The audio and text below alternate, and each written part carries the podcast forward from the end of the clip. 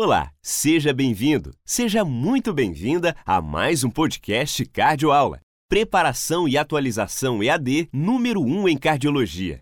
Vamos ao conteúdo.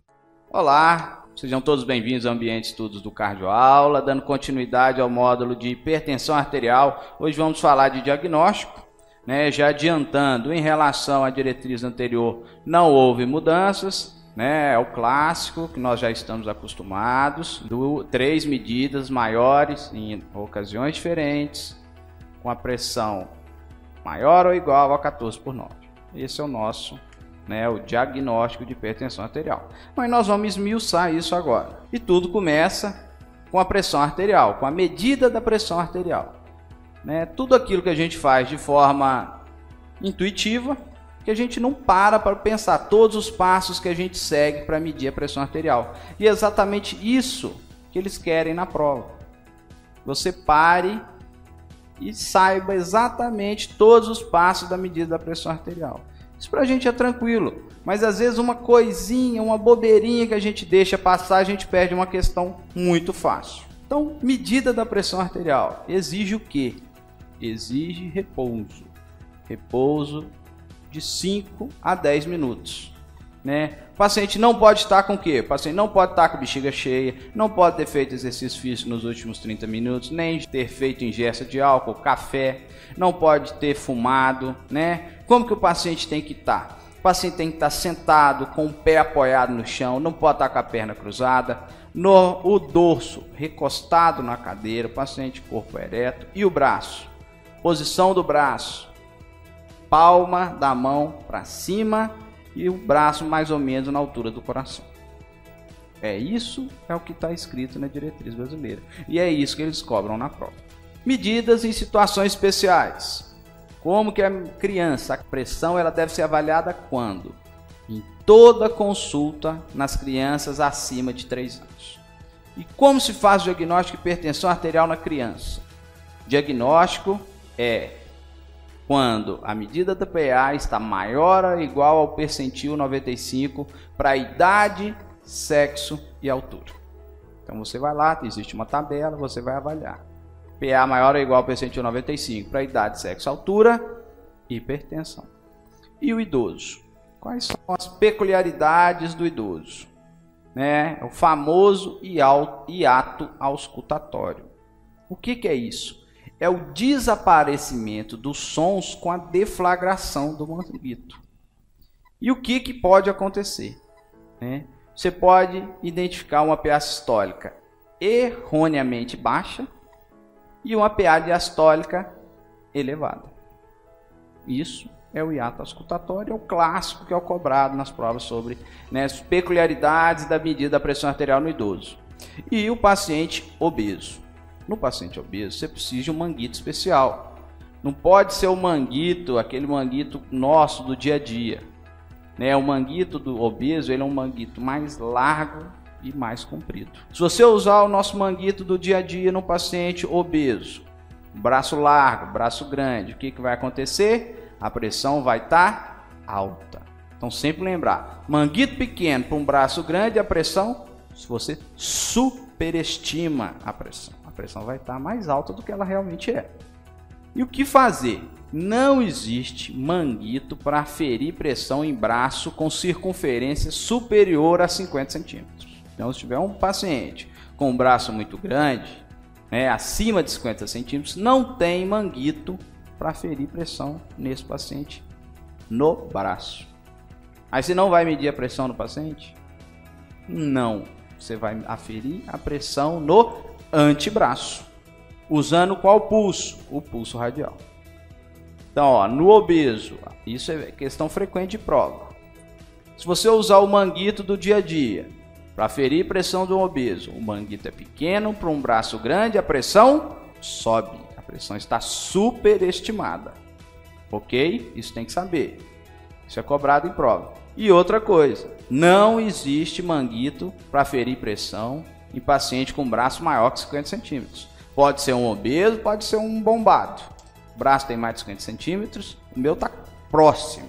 O meu está quase. O do Jonathan, então, está quase. O do Jonathan eu acho que já passou de 50. Por baixo daquele paletó ali tá um marombeiro. Mais 50 centímetros, antebraço. E vai usar o que? Vai usar qual pulso? O pulso radial. Então essas são as peculiaridades da criança, do idoso e do obeso. Então olha como que cai na prova. TEC 2012. A pressão arterial medida por esfigmomanômetro. Letra A. Pode ser falsamente baixa com manguito muito, muito estreito? Não. A gente viu que o quê? Manguito pequeno para um braço grande é o quê? Alto. Pode ser falsamente baixo em pacientes com artérias rígidas? Não, é o contrário. Pode ser falsamente alta em pacientes obesos? Essa chamou atenção. Vamos ler, até agora é a melhor. A melhor que eu tenho até agora é essa, letra C. Vamos para D. Permite a leitura direta da pressão arterial média? Não, né, gente? O que é a pressão arterial média? A pressão arterial sistólica mais duas vezes a pressão arterial diastólica dividido por 3. Isso é a pressão arterial média. Então, não. E letra E, depende do desaparecimento do ruído para sinalizar a pressão sistólica. Não. Quando o ruído desaparece, é o que? Diastólica. Então, qual é a resposta correta? É letra C. Pode ser falsamente alta em pacientes obesos. Manguito pequeno para um braço grande, pressão sobe, superestima a pressão arterial. Como deve ser a medida da pressão? É, lá no consultório. Medida de consultório em ambos os braços. Você deve levar em consideração o braço com maior valor. Diferenças maiores que 20 na sistólica e 10 na diastólica, vocês devem investigar alterações vasculares. Realiza-se três medidas por consulta, com um minuto de intervalo entre elas e face média das duas últimas. Pronto, isso é o clássico da avaliação da pressão arterial no consultório. TEC 2014. Considere as afirmativas abaixo sobre os procedimentos recomendados para a medida da pressão arterial de acordo com a sexta. Existe agora a nova, é a sétima. Mas tudo bem, vamos ver. Se mudou alguma coisa, eu te falo. Sexta diretriz brasileira de hipertensão. A pressão arterial deve ser medida com o paciente na posição sentada e antes da primeira medida o paciente deve repousar por pelo menos 5 minutos. Correto. Sentado, 5 minutos, pelo menos 5 minutos de descanso. Eu acho pouco, mas é o que está na diretriz, tudo bem. 2. Então, um está certo. 2. Em consultórios médicos, medidas da pressão arterial deverão ser realizadas pelo menos três vezes. A primeira deve ser descartada e, pela média das duas últimas, deve ser considerada a pressão arterial real. Exatamente isso que a gente falou agora há pouco. 1 um e 2 correto. 3. Recomenda-se informar os valores da PA obtidos para o paciente logo após cada medida realizada. Isso não está na diretriz, mas isso é claro. Tem que falar para o paciente qual o valor, né? Tem muita gente que fala, ah, a pressão tá boa. Não, fale o valor. Ó, deu 13,5 por 8. Deu 14 por 9. O paciente tem que saber isso. Até porque se ele for para outro médico, ele sabe qual é o valor básico da pressão dele, valor de base. Então assinale a correta, todas as corretas, né? Letra D de dado. A gente falou até agora da medida da pressão no consultório. Agora a gente vai entrar numa, num mundo à parte, que é a medida da pressão fora do consultório. E ela é basicamente feita como? Pela MRPA, e pela MAPA. O que é MRPA? Monitorização residencial da pressão arterial. Essa medida é feita pelo próprio paciente. existe protocolo para ela.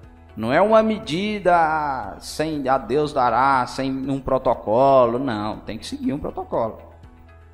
E ela só serve se esse protocolo for seguido. E qual que é esse protocolo? O paciente deve aferir a pressão três vezes antes do café, e três vezes antes do jantar, antes das medicações, durante cinco dias.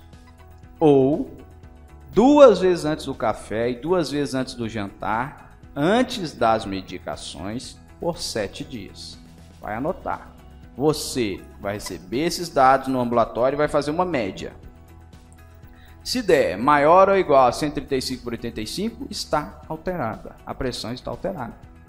Assim como a MAPA, a MRPA, é muito, pode ser utilizado para quê? Para investigação de hipertensão do avental branco, hipertensão mascarada. E a MAPA? A MAPA também tem um protocolo. Ela precisa de no mínimo 16 medidas na vigília e 8 medidas eficazes no sono. Menos que isso, a mapa não é confiável. Então, MRPA e mapa tem protocolo específico sim. Os valores anormais, como eu já falei, da MRPA é maior ou igual a 135 por 85. E na mapa? Na vigília, 135, maior ou igual a 135 por 85. É igual na MRPA. No total, sono, vigília, nas 24 horas, maior ou igual a 130 por 80. E no sono, maior ou igual a 120 por 70. Como que você vai decorar isso? Vamos pensar. No sono, claro, é quando a pressão está mais baixa. Ou seja, 12 por 7. Na vigília, é quando a pressão está mais alta. 13,5 por 8,5. E as 24 horas vai ser o meio, porque vai misturar a vigília com o sono. Né? Então ela vai estar tá no meio. Então como é que você vai decorar? Vigília, a pressão está mais alta. 135 por 85. Tirou 5. É 24 horas. 130 por 80. 24 horas, ou total. Né? Vai depender lá do, do, de quem estiver fazendo o laudo.